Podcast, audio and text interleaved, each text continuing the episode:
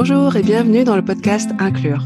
Je m'appelle Aurore et dans ce podcast, je prends la parole et je donne la parole à ceux et celles qui font de la diversité culturelle une force dans leur activité. Partager leur vision, leur vécu et bien sûr transmettre les clés qui favorisent un leadership inclusif. Car là où la diversité est un enjeu, l'inclusion, elle, est une compétence. Et c'est ce qui m'a donné envie de créer Womindy, pour accompagner les organisations à cultiver une vision et des pratiques inclusives dans leur activité marketing et leur culture managériale. C'est compliqué en fait de convaincre de l'intérêt, de l'utilité des normes, même si on fait des formations, etc. Et donc l'idée, c'était de de renverser l'approche en se disant que euh, le but finalement c'est pas de respecter la norme, c'est de permettre aux personnes d'être euh, incluses comme tout le monde dans la société et que les gens considèrent normal de prendre en compte les besoins euh, de tout le monde dans leur travail au quotidien. Aujourd'hui, j'ai le grand plaisir de recevoir Harmonie Altinier, entrepreneuse et CEO de Coena, une entreprise engagée face aux défis de l'inclusion, à commencer par celui du numérique.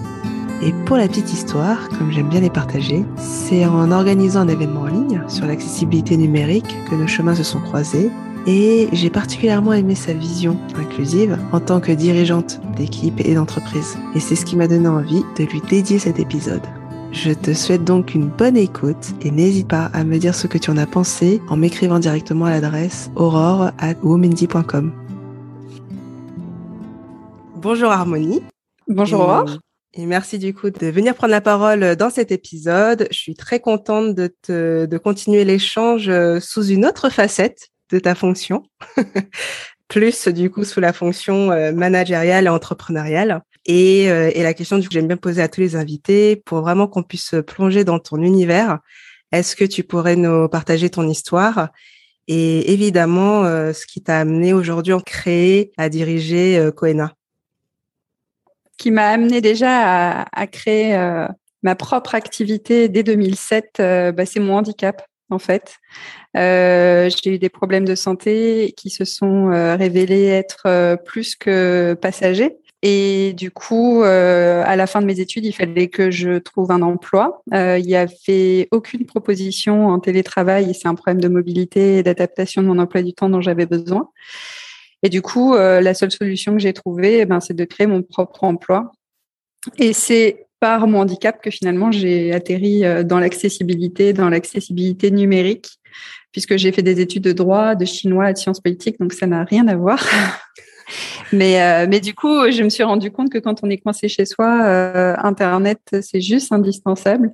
Mais parfois, je pouvais pas utiliser ma souris, je pouvais pas utiliser tout le côté droit. Donc, euh, du coup, j'ai essayé de naviguer au clavier. Et puis, selon la façon dont les sites étaient construits, ça, bah, ça fonctionnait ou pas. Et donc, c'est ce qui m'a amené en fait à ce sujet-là, jusqu'à créer une première entreprise avec d'autres où on a été amené à travailler sur les normes de l'État créer des normes, c'est bien, mais finalement, ça change pas grand-chose. Euh, et pour les faire appliquer, euh, j'avais envie euh, de tester de nouvelles choses. Et donc, j'ai créé Coena aussi pour aborder les choses de manière un peu différente.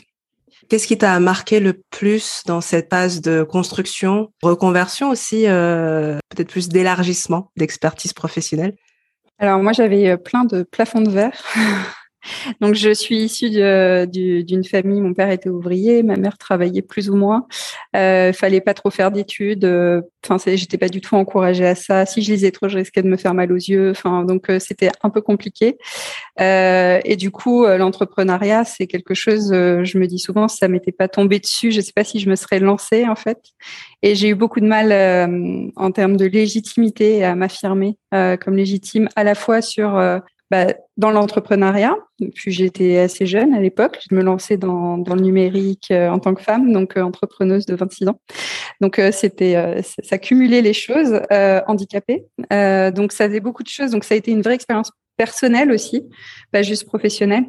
Et puis je me suis rendu compte qu'en fait j'avais toujours été entrepreneuse. Euh, être entrepreneur, c'est pas seulement avoir euh, des idées ou des compétences techniques. C'est la définition, elle pourrait être assez simple. C'est euh, j'ai un projet et je le mets en œuvre. Et on peut être entrepreneur dans le milieu associatif, ce que j'étais déjà finalement. J'avais déjà créé des assos ou créé des projets. Et finalement, c'est ce que je continue de faire. Donc ça, c'est pour le côté entrepreneuriat. Puis pour le côté accessibilité, au départ, j'ai continué euh, à travailler avec la Chine. Mon activité au départ s'appelait ACS Horizon, j'étais indépendante. Et c'était Chine, web, accessibilité. C'était un peu un fourre-tout. On voyait que j'avais pas fait d'école de commerce. il n'y avait pas trop de business plan. Et il se trouve que bah, le mouton à Sainte-Platte euh, que je représentais, euh, il y avait pile le projet et que personne trouvait euh, enfin à être accompagné sur ce projet-là. Et euh, du coup, c'est j'ai commencé à travailler déjà avec la Chine aussi. L'accessibilité n'était pas demandée vraiment à ce moment-là, mais du coup, euh, c'est par conviction. Donc, je suis militante depuis longtemps et donc c'est devenu un peu un cheval de bataille aussi. Et, et, à ce moment-là, ben, c'était le côté interculturel qui m'intéressait aussi qui était, qui me permettait d'asseoir un peu une certaine légitimité. Aujourd'hui, j'ai réussi à dépasser tout ça. J'ai 40 ans, ça va mieux. ça aide. Mais, euh, mais c'est vrai que oui, le côté est-ce qu'on est légitime, c'est, encore plus difficile quand on n'a pas de rôle modèle. Quand on, moi, j'ai découvert le métier d'ingénieur en formant et en accompagnant des ingénieurs, mais je me dis si j'avais connu euh, plus tôt, peut-être que j'aurais fait des études dans ce domaine-là, mais on n'a pas l'idée d'aller vers des métiers qu'on connaît pas. Dit autrement, tu sembles toujours arriver à un moment, tu as toujours été un peu en minorité, entre guillemets, là où tu, euh, là où tu voulais entreprendre ou apprendre ou, euh, ou initier quelque chose.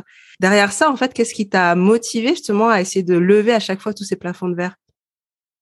En fait, ce qui me permet de dépasser ça, c'est que la cause que je défends est plus grande que moi. Donc, je ne parle pas que pour moi. En réalité, c'est faux et c'est un peu une espèce de psychothérapie aussi, puisque quand je défends le handicap, il a fallu que j'assume que je suis handicapée. Je le dis de manière très simple, sereine et naturelle aujourd'hui, mais c'est pas toujours le cas.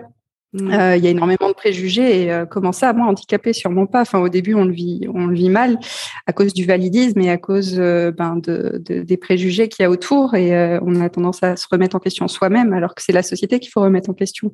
Et ça, c'est l'avantage de la, la, perspective politique que j'ai. J'ai fait donc j'ai une maîtrise en sciences politiques et j'ai toujours eu un regard très politique sur les choses et ça m'a permis de, de découvrir ben, un mot qu'on ne connaît même pas en France, qui commence à prendre, mais euh, qui a été même euh, euh nié par la représentante de l'État, la secrétaire d'État aux personnes handicapées, qui dit que le validisme n'existe pas. Et donc, comment on combat une injustice qui n'est même pas nommée? Donc, c'est la première chose à faire. Et du coup, c'est quelque chose qui est connu dans les milieux militants, mais pas tant que ça en dehors. Et, et du coup, c'est extrêmement émancipateur libérateur de nommer les choses parce que quand on le voit, on se rend compte que c'est pas un problème individuel, c'est un problème structurel. Et du coup, ben, ça aide à dépasser en fait toutes ces petites peurs individuelles, ces petits blocages euh, personnels en se disant oui, on y va quand même. De toute façon, euh, c'est pas juste moi en fait. Mon moteur, c'était toujours de me battre contre les injustices.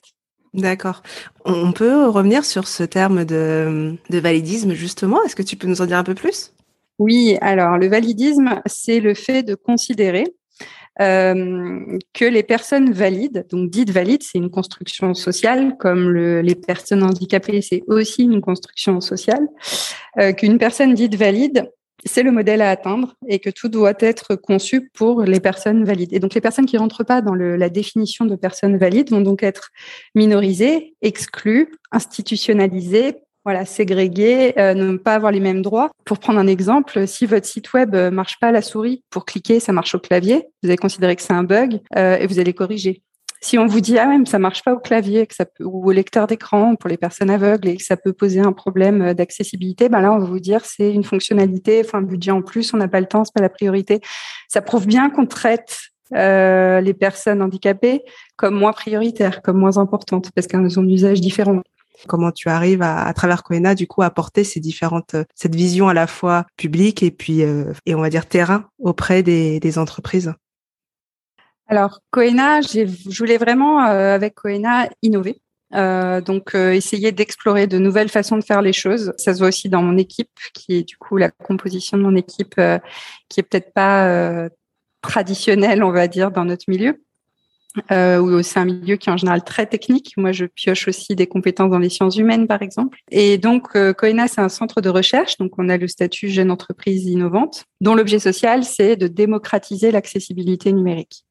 Aujourd'hui, c'est quelque chose qui est à la fois pas connu, quand on en entend parler, on le perçoit très mal. Soit on considère que c'est un petit sujet technique euh, bon, qui concerne les techniciens et c'est tout. Euh, soit on va au contraire s'en faire toute une montagne, c'est trop compliqué. On a essayé de regarder euh, les normes de l'État. Oh là là, j'ai rien compris. Et du coup, ça fait peur. Mais globalement, c'est jamais prioritaire. Ça, c'est sûr aussi. Donc la question, c'est comment on fait pour changer les choses? Donc, on a monté notre premier projet européen assez vite, qui s'appelle Impact, euh, et euh, avec l'Université autonome de Barcelone, Dublin City University en Irlande, ECQA, qui est une agence de certification de compétences européennes en Autriche, et euh, Normandie Université. Donc, c'est Coena qui est project leader, donc qui est coordinateur euh, du projet.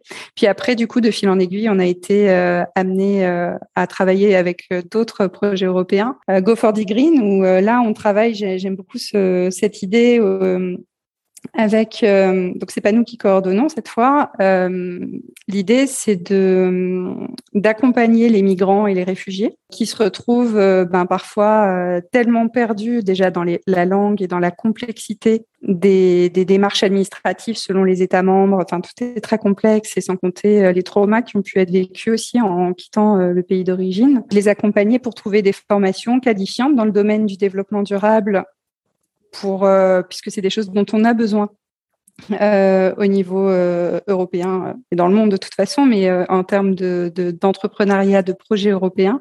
Donc, et du coup, de leur donner des compétences et de s'appuyer sur l'accessibilité pour ce que c'est et, de travailler à la fois la dimension accessibilité technique, mais aussi le facile à lire et à comprendre pour aider les personnes étrangères aussi à mieux s'intégrer et à créer leur propre entreprise.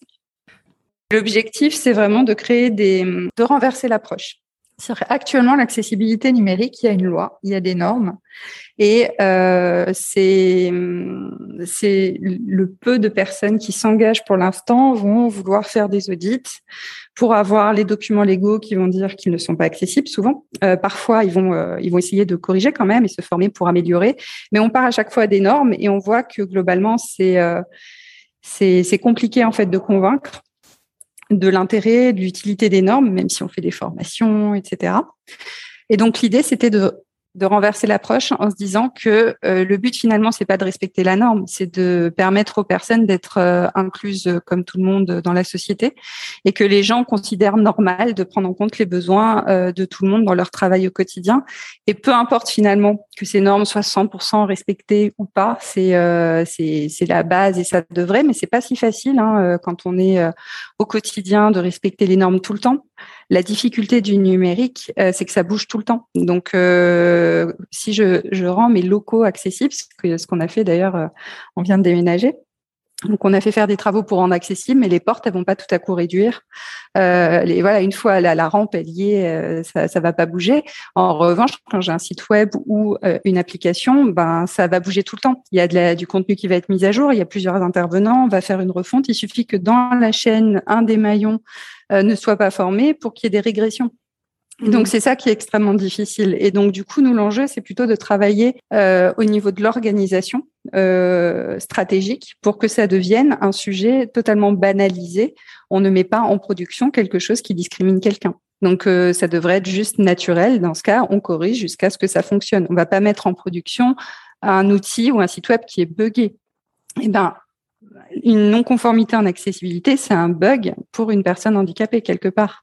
Donc, euh, du coup, on essaie de travailler sur ce renversement et un des paris, alors c'est une des hypothèses, on vient de finir une expérimentation euh, là-dessus, euh, on est en cours de, finalisation, c'est de travailler sur la médiation.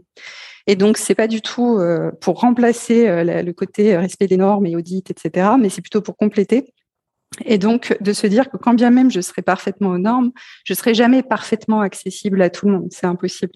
Donc, euh, le seul moyen de rendre vraiment euh, ces, contenus et ces services accessibles, bah, c'est d'être à l'écoute des besoins de ces usagers, ces utilisateurs. Et donc, on va plus facilement penser euh, par exemple, à transcrire le podcast. Si je me dis, bah tiens, je connais quelqu'un qui m'en a parlé, euh, j'ai une amie ou euh, qui est sourde, et évidemment, je vais le faire parce que je pense à cette personne.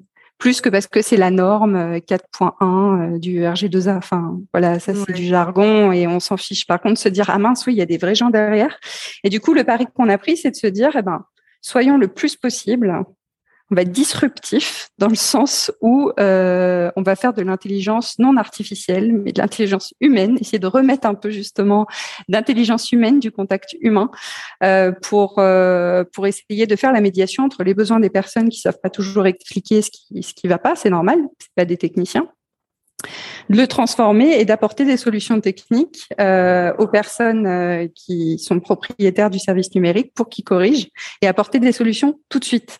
Donc, quitte à ce que ce soit des, des rustines en attendant, mais pour, parce que corriger un bug informatique, ça peut prendre des mois. L'utilisateur, il a besoin d'une solution tout de suite. Ok, je, je rebondis euh, pour cette question de, de l'organisation pour revenir à, à la tienne, justement sur ce que tu essayes de, de faire différemment et, et, et, puis quelque part, je pense, euh, essayer d'inspirer d'autres à, à faire de même. Alors, je suis très, très partisane de montrer l'exemple plutôt que de faire la leçon. Je déteste les gens qui font la leçon. Et souvent, je trouve ça hors sol. Euh, c'est quand les gens disent il suffit de respecter tel truc ou ils prennent pas en compte toute la dimension humaine et organisationnelle qui est souvent la plus difficile euh, plutôt que les dimensions techniques. Et, euh, et, je trouve que le meilleur moyen de ne pas être hors sol, c'est de se l'appliquer à soi-même et, euh, et c'est là qu'on voit que c'est très facile d'être exigeant dans un petit contexte, mais quand on essaie de développer les choses et d'être euh, exigeant tout en, euh, en, en déployant en fait les compétences et en déléguant à d'autres, etc., c'est là que ça devient difficile.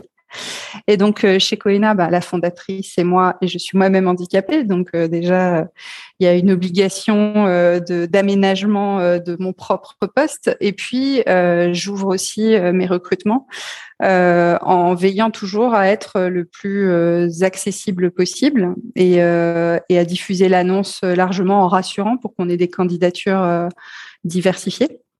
Et la meilleure façon que j'ai trouvée pour objectiver, ben, c'est de faire des mises en situation dans mes recrutements dès qu'il y a un, travail à faire, si c'est du code, si c'est de l'audit, si c'est de la formation, bah, quand je recrute un formateur, je fais animer une, une petite séquence de formation. Si je demande l'anglais, ben on parle anglais.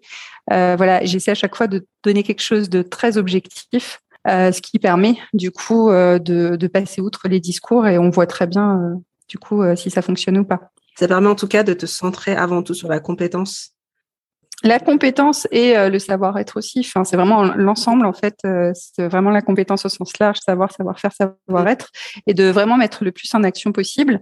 Et je recrute en tenant compte aussi de la vie de mon équipe. Donc, euh, quand on fait ces petites simulations, j'essaie toujours d'avoir au moins une personne, parfois toute l'équipe quand c'est de la formation, euh, participe à la petite mise en situation de formation. Puis on a un tableau partagé euh, où chacun donne son avis sur différents critères que j'ai envoyés aux différents candidats à l'avance. Et, et, du coup, on en discute ensemble, puisque ben, c'est important pour moi qu'il y ait une cohésion aussi euh, avec l'équipe. Euh, voilà. En fait, le premier frein à la, enfin, au recrutement et à l'inclusion, c'est l'accessibilité. Est-ce que tu, est-ce que tu as d'autres euh, exemples en tête qui, des, des pratiques qui, qui, sont ancrées du coup dans vos, dans vos rituels entre guillemets, ouais. qui sont vraiment pas compliqués à mettre en place, mais en tout cas que tu vois quand les instaurants, ça permet à chacun d'être toujours ouvert sur l'autre? Alors, Déjà, pour les managers, enfin, les, gens qui dirigent, euh, le fait de faire faire un rapport d'étonnement, c'est hyper riche. Enfin, à condition de jouer vraiment le jeu et de leur dire qu'ils ont le droit de dire ce qu'ils veulent, ce qui leur plaît ou pas. Mais c'est très intéressant parce qu'on n'a pas de recul quand on baigne dans un environnement. On n'a plus de recul. On ne sait pas euh, tout nous paraît naturel parce qu'on baigne dedans. Donc c'est très important d'avoir euh, le regard du début, en fait, du, des débutants, de ceux qui arrivent. Moi, je trouve ça extrêmement intéressant. Et puis, on a aussi euh, un espace partagé interne, un intranet sous forme de wiki euh, et donc, une fois par mois, on fait une wiki party. Euh, et donc, euh, la wiki party, c'est on jardine notre wiki. Donc, on, est ensemble et on essaie de mettre de l'ordre un petit peu tous ensemble sur ce wiki. les gens qui ont rédigé des nouveaux contenus vont en parler aussi. Et puis, il n'y a pas d'ordre du jour, on le définit ensemble comme on a pas mal de dialogues possibles euh, dans, l'équipe, euh, bah, ils m'ont demandé quelque chose que j'ai pas encore eu le temps de mettre en place et qu'on on a essayé une ou deux fois, mais on n'a pas trouvé de format qui convienne. Et, euh, donc oui, ils, ils, ont envie en fait de pouvoir contribuer plus à la vie de Coena aussi et d'avoir une meilleure vision sur l'ensemble des projets. Donc là, c'est quelque chose j'ai envie de dire qu'il faut être à l'écoute de son équipe et puis de co-construire. Après, c'est quelque chose que je fais très naturellement, donc euh, je sais que c'est pas le cas de tout le monde, mais il faut essayer, il faut pas avoir peur de se tromper, et puis euh, il faut, faut, faut discuter quoi. Et du coup, on, après, on finit par réussir à trouver des process, des cadres, et puis ça tourne. Et quand on en arrive là, c'est super chouette. Mais euh, c'est vraiment l'écoute quoi.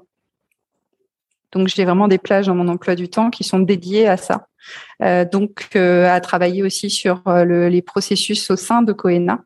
Euh, donc euh, voilà. Donc du coup, c'est pas simple, mais ça s'organise. Ça doit se décider j'ai envie de dire. Donc, je décide que c'est important, euh, donc j'y consacre du temps. Et donc, sur mon emploi du temps, il n'y a pas que de la gestion de relations clients, ou il y a une bonne partie qui est relation avec l'équipe.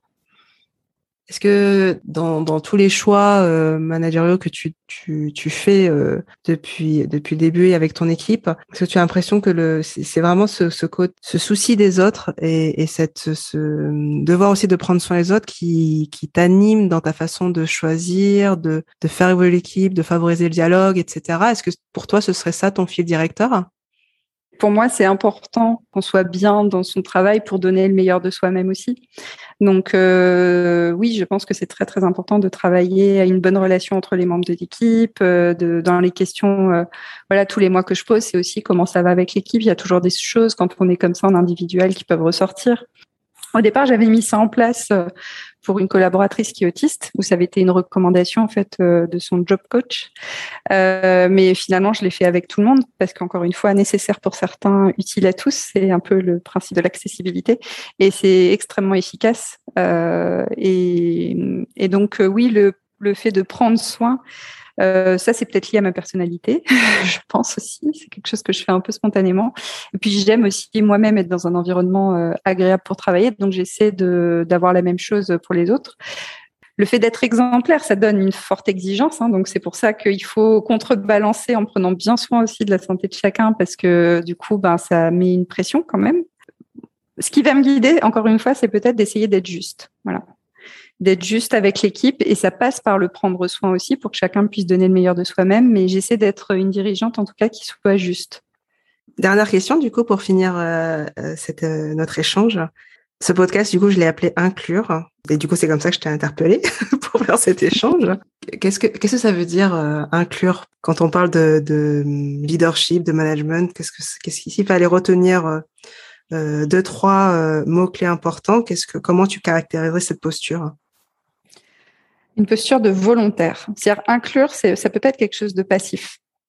Euh, il suffit pas de euh, dire que c'est ouvert à tous le poste, par exemple, ou euh, de, il faut vraiment que ce soit une posture, une démarche volontaire, parce que naturellement, aujourd'hui, dans les recrutements, certaines personnes sont favorisées. Alors, c'est pas de leur faute, euh, c'est pas une accusation, mais c'est comme ça euh, parce que on a fait les bonnes études, parce qu'on est blanc, parce que euh, on est un homme, parce que euh, on est valide. Et il y a des choses comme ça qui font que naturellement, on va plus facilement postuler, être au courant des, des, des postes qui sortent, etc. Et je pense que l'exigence que j'ai, c'est-à-dire que si moi je crée un poste et que je n'ai que des candidatures euh, sur un poste technique notamment euh, d'hommes blancs valides, euh, je vais pas, je vais, je vais pas m'en contenter. Je veux au moins euh, la moitié aussi de femmes. Euh, je vais essayer de, de poster des candidatures aussi euh, dans des quartiers prioritaires. Euh, avec donc, euh, je vais passer par des agences de recrutement justement sur l'inclusion pour essayer de varier les candidatures. Peut-être qu'au final, la personne la plus compétente que je vais recruter sera un homme blanc valide. Il y en a aussi dans mon équipe, mais mais c'est les compétences. Au moins, je serai sûre que c'est les compétences que j'aurais prises en compte et pas juste la facilité d'une reproduction sociale. Donc pour moi, inclure, ça doit forcément être une démarche volontaire. Donc ça, c'est en termes de recrutement et de composition dans son équipe. Regardez votre équipe, chacun. Si c'est tous le même profil, posez-vous la question. Pourquoi? C'est pas normal. La, société française, elle est diverse. Donc euh, si vous avez toujours les mêmes profils, c'est qu'il y a un problème dans votre façon de recruter, je pense. Mm. Et puis euh, après, dans le maintien de l'emploi, ben, encore une fois, c'est d'être à l'écoute. Et, euh, et ça, l'accessibilité, c'est quelque chose de, de qui aide en fait euh, pour essayer d'inclure au quotidien, parce qu'on est obligé de faire des aménagements de poste pour euh, certaines personnes, et plutôt que de se dire je vais faire les aménagements pour euh, telle personne, bah, ne pourquoi pas essayer de voir euh, pour faire ces aménagements pour tout le monde finalement? Est-ce que c'est plutôt que de stigmatiser quelqu'un? Est-ce que cette amélioration, euh, par exemple, moi j'avais besoin euh, d'une souris ergonomique parce que j'ai des trous musculo-squelettiques à cause de, ma maladie. ben, toute l'équipe a une souris ergonomique. Pourquoi il y a que moi qui en aurais une? Enfin voilà, donc c'est des choses et finalement ça améliore pour tout le monde. Donc essayer de, de, de se dire que les besoins de certains, ça peut finalement profiter à toute l'équipe. D'accord, ok. Voilà. Super. Un grand merci à toi, Harmonie. C'était vraiment très, très riche. ben, merci pour l'invitation. Puis merci pour ce podcast. C'est chouette d'adresser ces, ces, questions d'inclusion euh, de manière diverse. Je pense que ça va intéresser beaucoup de gens. Nous arrivons à la fin de cet épisode et j'espère sincèrement qu'il t'a plu. Et si c'est le cas, je t'invite à t'abonner à mon podcast, à mettre 5 étoiles si tu l'écoutes sur Apple Podcast et à suivre les prochains épisodes sur le compte Instagram qui s'appelle Inclure by Aurore. Pour ton information, je lance également la newsletter Inclure qui va aller plus loin que le podcast et partager du contenu d'actualité sur le management et le marketing inclusif. Tu peux retrouver les liens pour t'abonner dans la description de cet épisode. Je te dis donc à très vite.